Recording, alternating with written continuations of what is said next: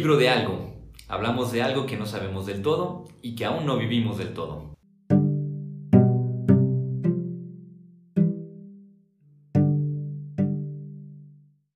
Hola, pues les damos la bienvenida a nuestro podcast El libro de algo, en el que hablamos de algo que no sabemos del todo y que aún no vivimos del todo. Y nos acompaña en esta ocasión Ana Isabel Gutiérrez Cortés, que es licenciada en Relaciones Industriales. Qué gusto tenerte aquí con nosotros, Ana. Muchas gracias por invitarme, Pepe, al fin. Había escuchado nada más de esto. Nunca había venido. Es también un, placer estar aquí para platicar. No te preocupes, no sea, será la última vez. La primera de muchas, seguramente. Esperemos. Y en este día lluvioso, entre, entre lluvia, granizo y truenos, pues bueno, esperemos que podamos acabar bien la grabación. Este, pues que quisiera proponer precisamente no solo por tu, área de trabajo, ¿verdad? Sino también por... Es algo que también yo he ido observando cada vez más en, la vida ordinaria. Eh, hay una especie como de... Ya no diría, no, es desconfianza propiamente, sino más bien parecería que dentro del esperar cotidiano, la expectativa cotidiana respecto sobre todo a las personas muchas veces ya no es propiamente el esperar lo bueno o esperar algo bueno de alguien, sino más bien es estar a la expectativa de lo malo. Y hago esta distinción porque mientras pudiéramos enfatizar el aspecto de la confianza, eh, contrapuesta a la desconfianza, que tiene un rol muy importante, creo que sí es distinto de hablar de confiar y desconfiar que de esperar específicamente lo, lo malo, ¿no? Porque el confiar y desconfiar nos habla de una condición humana expuesta, vulnerable. En cambio, la expectativa de lo malo ya parece ser una, una lógica, una normativa del modo de vivir. Y, y a mí me venía esa pregunta, o sea, ¿todavía podemos esperar lo bueno? Sobre todo porque en realidad nos encontramos cada vez más con cosas que más bien parecerían marcar que la regla y no la excepción es esperar lo malo. Sí, ahorita que decías eso, me vino a la mente esta frase que es creo que los suelo tener a veces muy presente en el trabajo de cualquier persona, cualquier situación, espera lo peor, ¿no? Ya nos vamos siempre a, a eso que dices, ¿no? Va a pasar, si lo que sea que vaya a pasar, espera lo peor. Ya de ahí, pues ya no pasas más, ¿no? Pero pues nunca es, pues espera lo mejor de lo que la situación, la persona que vayas a conocer, pues venga, ¿no? Y eso de las expectativas hoy en día creo que las redes sociales, eh, las convivencias entre las personas, hace justamente el esperar no saber qué, pero espera siempre algo malo de creo que esto va a estar mal, creo que me puede fallar en esto, creo que dejando de lado eso que dices de la confianza, ¿no? Porque la confianza es justo eso, el verte vulnerable y, y pues abrirte con los demás y creo que esto de eh, la expectativa es un poquito más, se puede decir, superficial de un primer paso, ¿no? Pero pues yo creo que todavía hay bondad en, en las personas, en las situaciones y en el mundo. Yo, yo cuando hablo incluso de esto, porque pienso, la, la confianza, o sea, sí se va eh, construyendo, pero es, es, un aspecto, digamos, muy afectivo. Y, y la expectativa o el esperar lo malo, pareciera ser más bien un asunto racional, ¿verdad? Una, cuestión lógica. Y por eso me parece como un tema interesante a profundizar y analizar, porque es decir, ok, ¿qué significa que, por ejemplo, esto, que, se diga, espera siempre lo peor? Que ya no en términos de decir, ah, es que eso es propio de gente pesimista y todo, no, no, no, porque eso en realidad es como eh, desacreditar algo que de entrada ha ido llevándonos a pensar de este modo o a considerarlo como la regla en la, en la vida ordinaria. Entonces, eh, por eso me, inquieta y me, interesa poder profundizar y, explorar este, porque es esperar lo malo. De hecho, había incluso un, lema de, decía el filósofo Max Horkheimer, decía, es esperar lo malo y aún así intentar lo bueno. U otro filósofo, este Antonio Gramsci, decía, yo soy eh, pesimista por la razón, pero optimista por la voluntad. Entonces, como que este asunto del esperar lo malo parecería ser el reflejo de ya de una visión realista, una visión racional de la realidad. Entonces, es aquí donde viene la, pregunta, ¿qué, ¿qué, significará? Por ejemplo, en el ámbito de trabajo donde te mueves, pues si se pone en una empresa, ¿verdad? O en, un trabajo cierto tipo de, normativas, de expectativas o directrices, tendría que haber una razón, una razón lógica o al menos de producción que está detrás de ello. ¿Qué, razonamiento hay detrás de lo que hace que una empresa que, o que nosotros ya como sociedad asumamos ya como algo lógico, racional, tener el esperar lo malo? Pues porque creo que vemos muchas cosas malas o las vemos que son malas, ¿no? Ah, pues esta persona está trabajando aquí con este lugar que es nuevo, que se está disque poniendo la camisa, pero al final de cuentas está como con otras cinco que está fingiendo que también se está poniendo la camisa con ellos, ¿no? O a lo mejor no está fingiendo. Su voluntad es buena, está a lo mejor buscando posibilidades yéndonos al extremo de cómo está justo la situación del país económicamente, pues buscar distintas eh, pues opciones de trabajo para sacar ya sea a su familia, a él, a lo que sea, ¿no? Y pues te lleva por este camino de, de buscar varios lugares, pero al final de cuentas en las empresas o en los lugares de trabajo, pues buscas el, el compromiso únicamente contigo, ¿no? Entonces, pues no sé, creo que, por ahí va el, el, camino.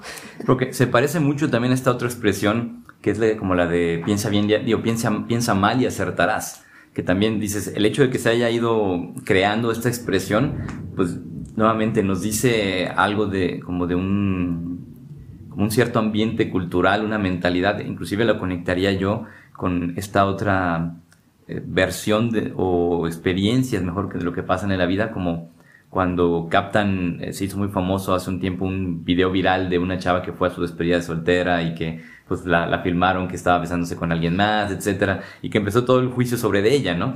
Y, y, que bueno, la verdad es que al menos la reacción que a mí me provocó al ver todas las reacciones de los demás fue la de decir, bueno, eh, parece ser que en realidad el, el, peligro aquí o el problema es que la cacharon, porque en realidad eh, si no lo hubieran filmado probablemente nadie hubiera dicho nada y, y parecería ser que es una práctica común entre muchas personas por las cosas que se decían y todo, como que todos saben qué pasa, pero el problema es que te cachen, ¿no? Y, el problema es que lo difundan hoy en día, ¿no? Te cacharon y ya es, bueno, poniendo esto de las redes sociales que se hizo viral, hoy los jóvenes, los niños ya vivimos también con el celular en la mano, entonces pues pasa algo y lo grabas en vez de no grabarlo y justo en ese momento de cachar haces un juicio, ¿no? De, y ya le fue infiel al, futuro esposo y a lo mejor le, que le estaba haciendo lo que estuviera haciendo le robó el beso, ¿no? O las amigas ahí le empujaron y lo que sea, ¿no?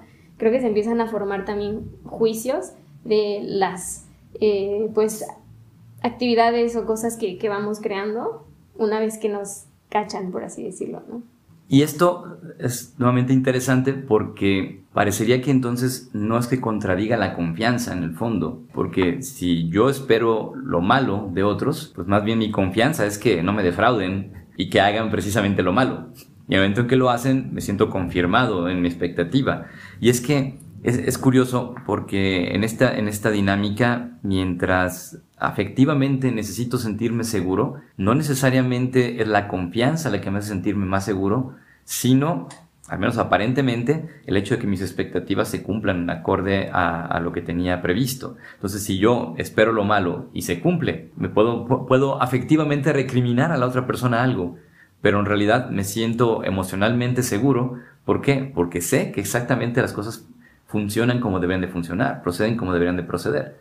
Y si ese es el funcionamiento eh, esperado y es el funcionamiento que de alguna manera nos vamos como programando, parecería que entonces el, el juego fuera este de, pues precisamente de, hacernos estas trampas unos a otros, ¿no? Como de decir, sí, ya sé que me van a, voy a suponer, llego, voy a trabajar en una empresa, pero en realidad, como yo sé que en esa empresa van a buscar el modo de explotarme, porque en realidad lo que van a tratar de hacer siempre, entonces yo voy a tratar de sacarles jugo también. Y la empresa va a decir, como yo sé que estos empleados lo más probable es que van a querer hacer su trabajo, pero también van a tratar de sacar jugo lo más posible, entonces empezamos a jugar con un porcentaje de rangos de tolerancia, digamos, del... Eh, ahí había un, filósofo, Francine Kelamert, hablaba de la ética de ladrones, que es básicamente es moverse dentro del límite de lo aguantable, o sea, cuánto podemos ser deshonestos unos con otros o esperar lo malo unos de otros que sea soportable y que, y que sea funcional todavía. Sí, y no solamente en lo laboral, ¿no? En las mismas relaciones interpersonales. Poniendo el ejemplo de estás empezando a salir con alguien o un amigo de, ah, pues no le voy a hacer caso porque me va a hacer eso. O de seguro me está diciendo esto porque me va a lastimar. O el típico mensaje de, bueno, le envié un mensaje, me contestó como hasta las 5 horas después. me contesta yo le puedo contestar en ese momento, si lo vi, si quiero, pero no, como él me contestó cinco horas después, yo le voy a contestar siete horas después para que sienta como eso, ¿no? Esa, lo que dices, ¿no? Esa lucha, esa pues pelea de la deshonestidad o de, eh, pues sí, yo estoy haciéndote esto, pero tú qué me vas a hacer ahora, ¿no? Y eso se vuelve muy interesante porque también en las series de televisión y en las películas creo que cada vez más eh, prevalece este modelo que lo vemos luego como simpático y como interesante, pero es este modelo de personas que se van relacionando en óptica de a ver quién es el más inteligente a la hora de manipular al otro, ¿verdad? Como decir, sí, yo sé que tú vas a tratar de, incluso hasta como de espías, bueno, me acuerdo de una película de James Bond donde sale él que está tratando de leer a la otra gente y la otra gente lo está leyendo a él y están en ese continuo, esa continua, es una lucha de poder, ¿no? Y, en esta visión de, de la vida como una lucha de poder, en realidad es donde sin darse cuenta, creo, o tal vez conscientemente, en realidad hemos asumido lo que le llamarían un modelo concurrencial o competitivo, ¿verdad? Donde en realidad, este, como se ha incentivado, creo yo, en muchos eh, ámbitos empresariales, que aunque se hable de la familia y del equipo, en el fondo, si quieres superarte, pues tienes que ser mejor que otros. Entonces, es una especie de de juego ambiguo, ¿no? Donde, claro, tienes que ser leal a tu equipo y a, tu gente, pero al mismo tiempo tienes que ser suficientemente egoísta para querer ser mejor que el otro, porque si no, no te vas a superar. Y aunque digan que hay que superarse todos como equipo juntos, en el fondo sí, pero no vas a, nadie va a subir entonces de puesto si están todos juntos. Entonces van a quedar todos iguales y entonces implica una renuncia o si tú quieres mejorar implica entonces una deslealtad. Y como sabemos que esa deslealtad está ahí siempre posible, entonces es saber que jugamos con lealtades ficticias y que en realidad son solamente válidas dentro del límite de lo negociable. No sé si estoy exagerando, ¿verdad? Pero al menos siguiendo la lógica como está planteada, me parecería que en el fondo es, sí, espera lo malo para que puedas alcanzar lo que quieres. No, sí, completamente, y, pasa, ¿no? Y hoy en día, eh, volviendo otra vez a esto del ámbito laboral, hoy los jóvenes o los millennials, como ahora eh, pues nos conocen. Bueno, yo no sé si soy millennial, pero creo que sí entro por ahí. Eh, duramos eh, cada vez menos en, en, lugares de trabajo. Ocho meses es un récord casi. Cuando antes nuestros papás han durado o llevan incluso 12, 50 años en la misma empresa, ¿no? Y hoy en día es, ah, pues me voy aquí porque me están dando este dinero, ¿no? A los 8 o 9 meses me voy a otro lugar porque me están dando más dinero. Y en el momento en el que estuviste con esa empresa, a lo mejor sí fuiste leal y sí estuviste ahí, pero llega esto, ¿no? Yo quiero seguir creciendo, a lo mejor no voy a crecer con la empresa en la que estaba, pero me están ofreciendo esto, pues me voy a ir. Entonces, sí es esta competencia que vas diciendo, ¿no? De seguir creciendo y al mismo tiempo creo que al seguir queriendo crecer, te puedes llenar incluso de ambición, de, no sé, a lo mejor puedes ya ganar hasta más de 100 mil pesos pero, y no estás casado, no tienes hijos, no, no sé. Pero el simple hecho de querer más y más y más, te puedes ir así arriba y, y pues te pierdes, ¿no? Entonces, pues, sí, no había visto esta parte de la competencia que nos damos unos a otros. Ciertamente sí puedes crecer con tu equipo de trabajo, pero en tu mismo equipo de trabajo va a haber personas que ganen más o menos que tú, ¿no? Y en todos lados, en todos los demás aspectos de la vida siempre va a haber alguien más arriba y más abajo que tú, pero eso no te hace ni más ni menos, mientras pues tú estés en el momento en el que quieras estar y te sientas en paz con lo que estás haciendo, creo que esa parte de las competencias o ambición las puedes ir dejando de lado sin darte cuenta a veces, ¿no? Que no quita que a lo mejor tú sí, pero a lo mejor los otros, y más porque, porque pienso en varias series de televisión, incluso algunas actuales ahorita o que están en plataformas de video y todo, donde tal cual es esta, esta actitud de intriga siempre frente a los otros, que incluso luego va permeando hasta los grupos, sean laborales, escolares, familiares, de iglesia, de lo que sea, donde se empieza a generar estas competencias como bajo el agua, así medio dicen como subrepticias, ¿verdad? que van por debajo, este, y que al mismo tiempo eh, eh, permite una, coexistencia bastante interesante entre un, lazo, una relación que puede ser como muy amistosa y de camaradería y cercana, acompañada de esta expectativa de decir, claro, podemos ser muy buenos amigos, podemos reírnos juntos, podemos brindar y emborracharnos juntos, pero yo sé que tú estás queriendo hacer esto y por lo tanto yo también voy a jugar mi, propia carta, ¿no? Y, también voy a seguir este juego y como todos jugamos este juego, porque se da por hecho, este, se está jugando ese juego, entonces parecería que estamos justificados para seguirlo haciendo y entonces está bien, porque es el juego que jugamos todos.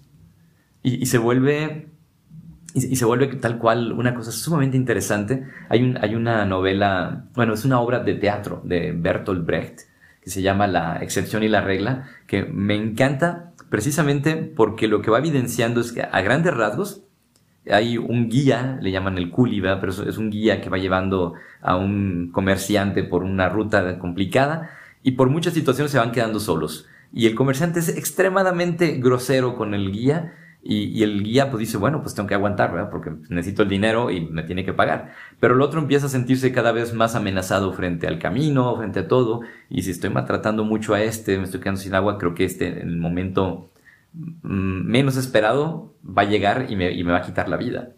¿Por qué? Porque lo trataba muy mal.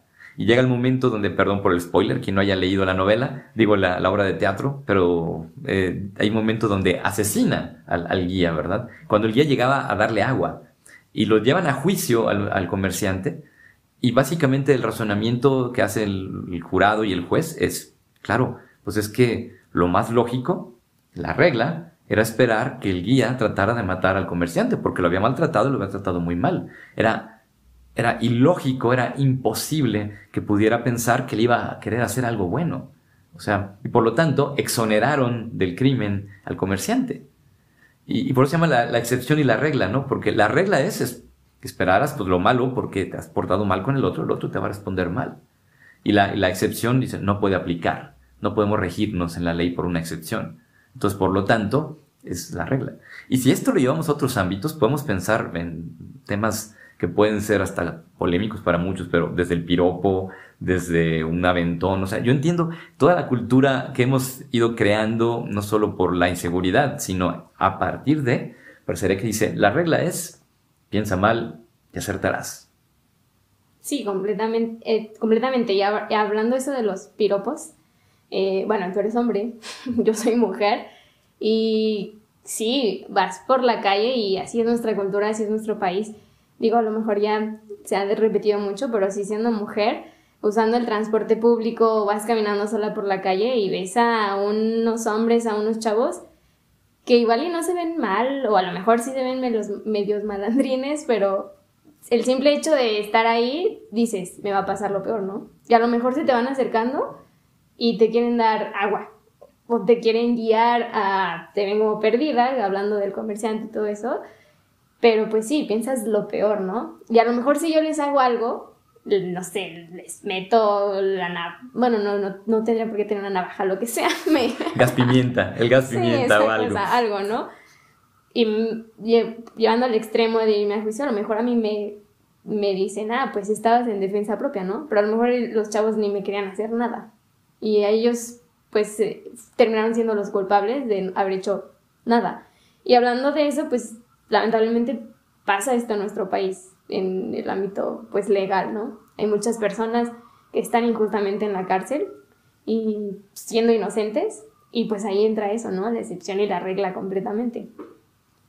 Y esto creo que lo hace todavía más interesante, por ejemplo, pensando en, un texto del Evangelio que es, es muy, muy provocador en esto, es cuando Jesús enseña a orar a sus discípulos, pero después de hablar todo esto del Padre Nuestro y todo eso, en realidad termina haciendo una, una reflexión o una provocación muy interesante que dice, a ver, ¿quién de ustedes le da a sus hijos cuando le pide algo de comer, le da, si pide un huevo, le da un, escorpión, o si le pide algo, le da una serpiente? Dice, dice, imagínense si uno está aún con la insistencia en la noche, tiene un amigo y uno no se quiere levantar, solo por ya que deje de molestar, le vas a ayudar, dice, si ustedes siendo malos son capaces de dar algo bueno, ¿cuánto más dice su Padre que está en el cielo les dará algo, algo, algo bueno a quien se lo pida? Pero aquí es donde está el asunto interesante, porque es, parecería que dos caminos que se me vienen a la mente. Por una, parecería que el, aspecto, la, presencia de Dios en, en una existencia, en una sociedad como la nuestra, fuera, por un lado, la de ser el que conserva o significa la posibilidad buena. Es decir, de que todavía pueda haber la posibilidad de esperar algo bueno. Aunque en realidad parecería que pues desde el fondo tendríamos que esperar una buena respuesta, ¿no? no algo malo. Mientras conservemos eso, tal vez somos realmente todavía muy humanos, ¿no? ¿Por qué? Pues si yo te pido que vengas aquí al podcast, no es para que espere que me vayas a, a, cuchillar en un momento, ¿no? Sino todavía espero algo bueno. Y, y, creo que todo ser humano tiene esa, esa, parte que lo espera. O el otro, el otro camino es este de decir, ok, si Dios va quedando también cada vez más fuera de la ecuación en, en una sociedad como la nuestra, entonces, ¿qué nos queda por esperar? Solamente es saber jugar el juego de esperar lo malo y por lo tanto es que gane el más astuto? O, en este decir, si somos malos, en realidad damos cosas buenas, ¿es todavía un vestigio de esperanza o simplemente es un cálculo eh, con la espera de, que nos hemos vuelto tan fríos que solamente calculamos? entonces si hay algo bueno, es solo como parte de un cálculo y no como de una posibilidad buena. Sí, se reduce también como un poco de fe, ¿no? De, hablando de esto de Dios en nuestra sociedad, al final de cuenta creo que también es fe y esta parte que decías de, de aún nosotros siendo malos, pues recibimos cosas buenas, damos cosas buenas. El mayor ejemplo que tengo aquí en la cabeza es el hecho de, eh, por ejemplo, en las misiones, ¿no? El visiteo, que es ir a visitar a personas y hablarles un poco del mismo Evangelio de Dios, pero no, no leerles, ¿no? Vivir el Evangelio con ellos, que es compartir la vida y pues estar ahí casa por casa y las personas recibiendo a desconocidos, completamente desconocidos, aparte también, bueno, en misiones jóvenes, desconocidos, chavos que están en la, eh, en la edad más traviesa o lo que sea que pueda pasar, las personas que nos reciben, digo, hay excepciones, ¿no? Pero la mayoría de las personas que nos reciben nunca esperan algo malo de nosotros. Y podemos hacer lo que sea, ¿no? Podemos entrar a robar, entrar a... Romper sus camas. A romper sus camas, a decirles mentiras, a lo que sea, ¿no? Y ellos te abren sus puertas, te dan su casa, te dan su comida, dejan de comer incluso ellos para darte eh, a ti de comer, ¿no? Entonces, la bondad sí está ahí y creo que tenemos que intentar dejar de estar en esta competencia de incluso, ah, pues yo te doy esto, tú me diste esto, ya te doy algo mejor, ¿no? Porque siempre es el, esto, ok, me dieron de comer, ah, yo a la próxima te voy a dar de comer y te voy a dar el postre. O así se va incluso allí en las mismas casas, ¿no? Porque se van así los chismes y, ah, pues aquí los, los trataron súper bien, yo les voy a dar esto y aún más, y así, ¿no? Pero, pues ese fue el ejemplo que, se me vino eso de, la bondad, porque pues yo he creado amistades súper bonitas de personas que me recibieron un día en su casa, solamente un día a comer, a desayunar, y, pues se ha creado también esta misma amistad, ¿no? Y esta, eh, pues, momentos de reencontrarnos a pesar de no vernos en meses, de irnos incluso ya de vacaciones, de llevarlos a lugares que a lo mejor ellos no tienen las posibilidades y tú los puedes apoyar y tú lo haces sin esperar nada a cambio, ¿no? Como ellos lo hicieron cuando te recibieron a ti sin esperar nada a cambio. Eso me parece también un muy buen ejemplo porque creo que nos ayuda a ilustrar cómo, eh, mientras parecería que la, regla, la norma es la de decir, todo mundo va a querer sacar algo, todo mundo, ahorita tú prepárate, tú sí, sé colaborativo, apoya, pero en realidad mantente atento para que brinques en el momento que sea necesario, para que no te coman el mandado, todas las expresiones que podamos usar. En el fondo parecería que el Evangelio sigue siendo pretexto porque incluso en una experiencia de misiones, pues bueno, la gente te recibe porque supone que vas de parte de, de esta pues, experiencia del Evangelio, de, la comunidad, y, y, por lo tanto es provocación para ambos, ¿no? O sea, para quien acoge como para quien es recibido, el decir, todavía hay, una bondad que podemos esperar, porque así como quien llega y, recibe la hospitalidad dice, pues es esperar lo bueno de estas personas, también los otros esperan y, y se vuelve algo mutuo, aun cuando sabemos que seguimos siendo seres humanos hechos de la misma pasta, dicen, ¿no? O sea, capaces igual de las mismas cosas. Entonces, en este sentido creo que es lo, provocativo del Evangelio porque es, es una apuesta también nuevamente radical, ¿no? Y dices, ¿sobre qué construyes esto? Bueno, que hay personas buenas, conoces personas buenas, pero aún así es, es una apuesta desafiante y que implica también una lógica de vida diferente, porque entonces no es simplemente que digan, ah, bueno, eh, sí hacen una excepción por lo que tiene que ver del Evangelio, pero es una excepción que se va convirtiendo también en una manera de entender la, vida misma. Hasta esto que dices de los vínculos. Un día nos compartimos y se creó algo, algo diferente. Sí, y también otro ejemplo ahorita se me viene a la cabeza de encontrar la bondad son los niños. También yo soy niñera eh, de vez en cuando y la inocencia y la bondad que tienen ellos que en serio ellos sí no esperan nada mal y reciben los regaños de sus papás, las nalgadas, lo que sea, al hacer berrinches y todo eso. Y pues a lo mejor sí reciben esos regaños, pero eh, ellos hacen las cosas sin pensarlo, ¿no? Sin saber, sin estar en esta competencia, hasta que van entrando a lo mejor justamente a la escuela, van conviviendo con los niños y también pues en la forma de educar eh, los papás a los niños, ¿no? Pero también la bondad en los niños creo que es de donde más está presente, donde hay incluso la mayor inocencia y donde ahí creo que sí no, hay mucho ni excepción ni regla. Los niños hacen las cosas porque les nace hacer las cosas y tienen esta magia también de volverte a ser niño a ti también, ¿no? De quieren jugar contigo y vas otra vez y se te olvida todo ese mundo que tú traes en tu cabeza de no, esto está mal, no, te van a hacer daño, no. O le sigue su juego, ¿no? Le sigue su rollo para no, no intentar quebrar con esa bondad o inocencia que tienen, porque nosotros a lo mejor de cierta manera la hemos corrompido poco a poco mientras vamos creciendo, ¿no? Y que podríamos decir que propiamente, porque no es que los niños dejen de ser crueles, ¿verdad? Porque también pueden ser muy crueles en sus modos, pero no, para el parecer no, no están obrando necesariamente por un cálculo. A veces lo podrán intentar, pero no son exactamente buenos con eso, ¿no? Cuando te dicen, no, ya no te quiero, si no les dices lo que querías, lo que ellos querían. Pero creo que entonces eso también nos va poniendo como en, en, otra óptica nuevamente para reentender y decir, sí, el, asunto aquí es cómo es que la, el esperar lo malo se, se, ha convertido en una lógica de vida, eh, en una regla de vida, y, entonces aparece la, bondad o lo bueno como una excepción, que ciertamente tal vez sí lo es.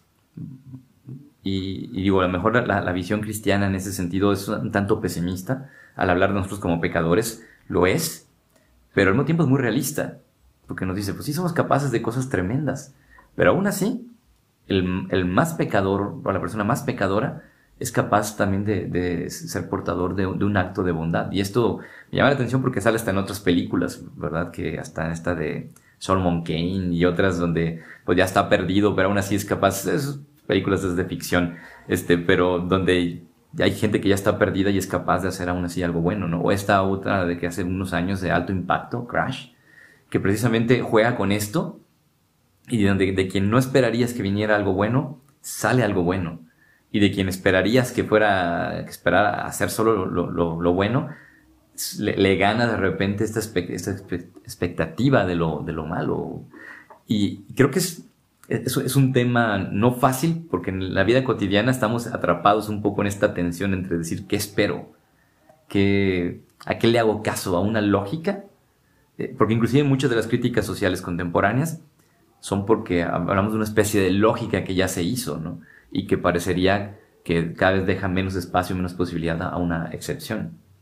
Sí, sí, y vamos otra vez regresando esto de las expectativas de la vida cotidiana, ¿no? Que dices, va como ya marcado según eso, y vamos por la vida eh, esperando nada más qué, qué va a pasar, y no vas formando así como tu camino, o te vas comparando de nuevo a esta parte de la comparación con otras personas, ¿no? Eh, no sé. Sí, como, incluso como los regalos, que hay, hay personas que no pueden recibir un regalo porque se sienten comprometidas y si es un regalo bonito, peor tantito, este, y, y sienten que entonces tienen que corresponder o que y cada vez se incomodan más cuando dices, ¿por qué no puede ser un regalo simplemente un regalo? Es decir, algo dado simplemente porque sí.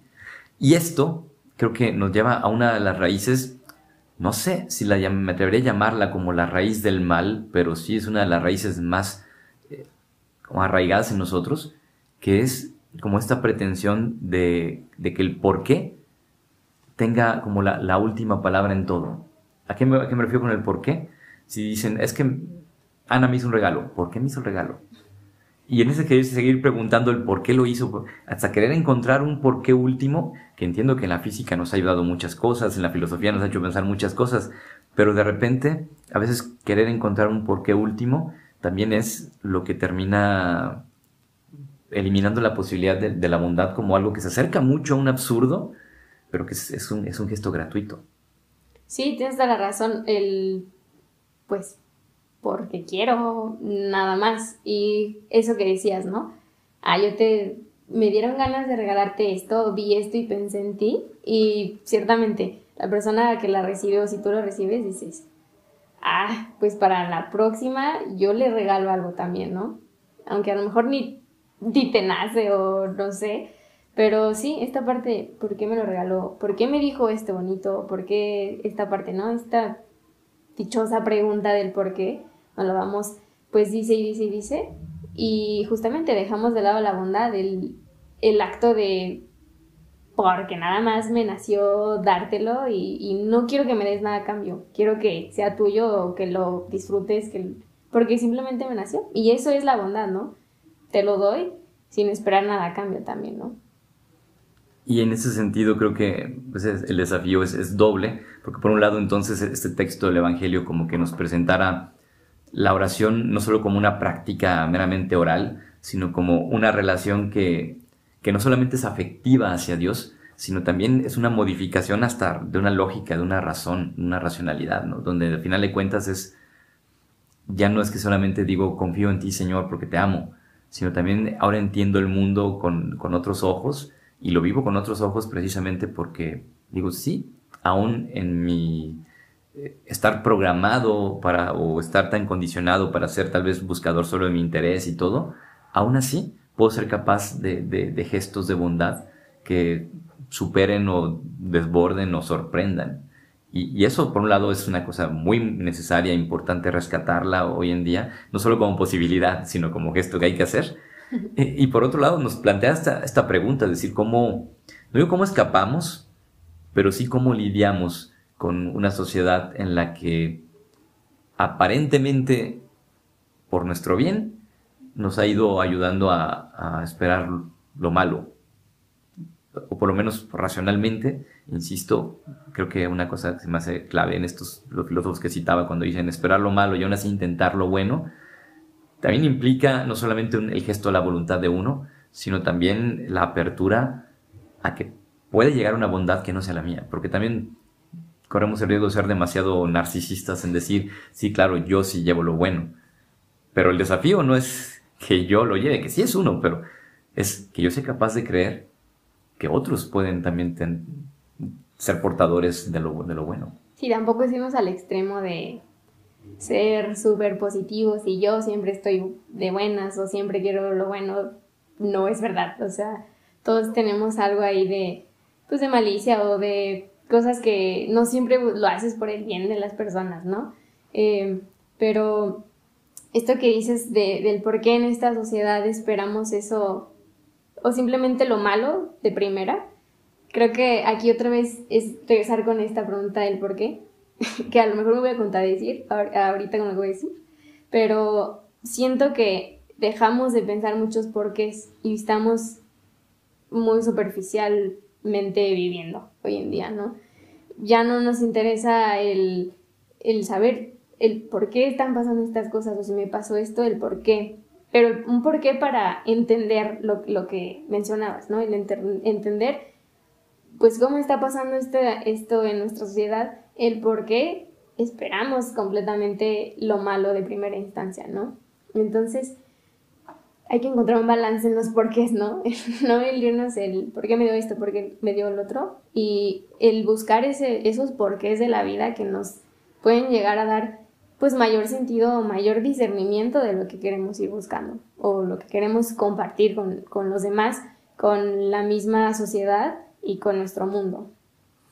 Definitivamente, y, me inclinaría a decir que entonces no es que la racionalidad propiamente sea el problema o que sea lo del mal, sin embargo, a la lógica con la que nos vamos moviendo, parecería que sí nos va determinando a esperar lo malo, insisto, por lo que vemos, que parece ser objetivo, como decías al principio, hay razones que nos impulsan y nos llevan a, esperar esto y verlo de este modo. Y por lo tanto, lo bueno, lo que requiere, no es ser un gesto irracional, sino ser un gesto que se atreva a desbordar y desafiar una racionalidad una manera de entender el mundo, porque luego pensaríamos que tal vez ser bueno es entonces ser ingenuo y ya, ¿no? Pero no es eso, es, es tener una lógica que, incluso excede. Es como, eh, casi, casi como para cerrar, recuerdo una anécdota que contaban de Buda cuando era príncipe todavía y que otro príncipe salió a cazar un pato y cuando cae el pato los dos llegan al mismo tiempo y, y lo encuentran y lo recogen los dos. Pero Buda quería, cuando era el joven Siddhartha, el príncipe Siddhartha, quería llevarse el pato para curarlo. El otro pues lo quería pues para terminar de matarlo, ¿no? Entonces cuando estaban discutiendo de quién era eh, o quién se lo iba a llevar, eh, Buda dice, bueno, ¿y por qué tendría que irse el pato con quien lo quiere matar y no con quien quiere sanarlo? Claro, podemos entrar ahí en una, una lucha de muchas cosas, pero ya es introducir una provocación ante una lógica que da por hecho que pues es claro, pues es mi propiedad porque yo lo maté, eh, desborda y provoca algo más. Y en ese sentido creo que el, Evangelio, por eso no nos lleva a volvernos simplemente irracionales, sino más bien es a desafiar desde un afecto, desde un vínculo que llamamos amor, eh, nuestra razón para pensar todavía de otro modo. Pues no sé si quieres agregar algo más para concluir. Mm, no, no lo sé, creo que eh, no se me ocurre nada. Este, bueno, una experiencia que hice este año, porque, por si quieren saber, este año en una semana cumplo 25 años. Estoy grande, no, tanto como Pepe, pero... De hecho, como la mitad de la estatura, pero... Y bueno, en toda esta conversación que tuvimos, que hablabas de, esto de la bondad y ciertamente también la bondad va un poco con esto de la confianza, ¿no? Me lancé el paracaídas hace unos meses y ahorita lo, lo hilé, ¿no? Porque pues me lancé esperando, ahí sí no esperé lo peor. Porque, bueno, no, y incluso si lo llegas a pensar, ¿no? Pues, ¿qué es lo peor que puede pasar? Pues me morí. y ya.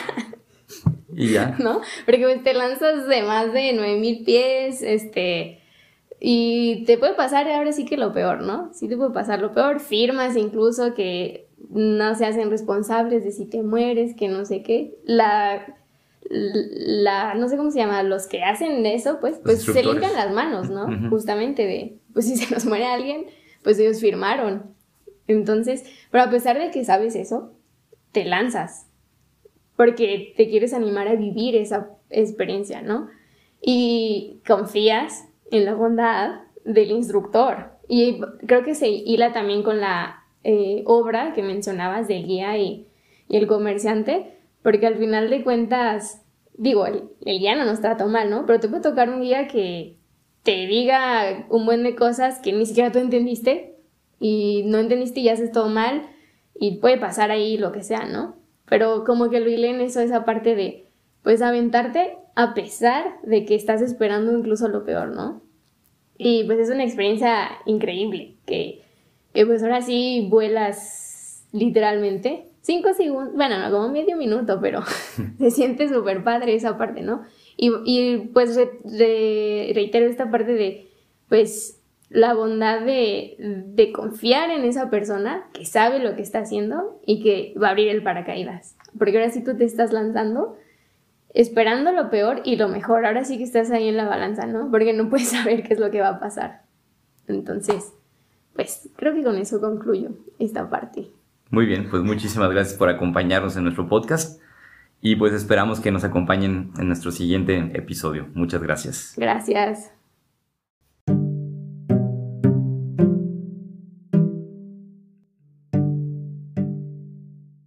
El libro de algo. Hablamos de algo que no sabemos del todo y que aún no vivimos del todo.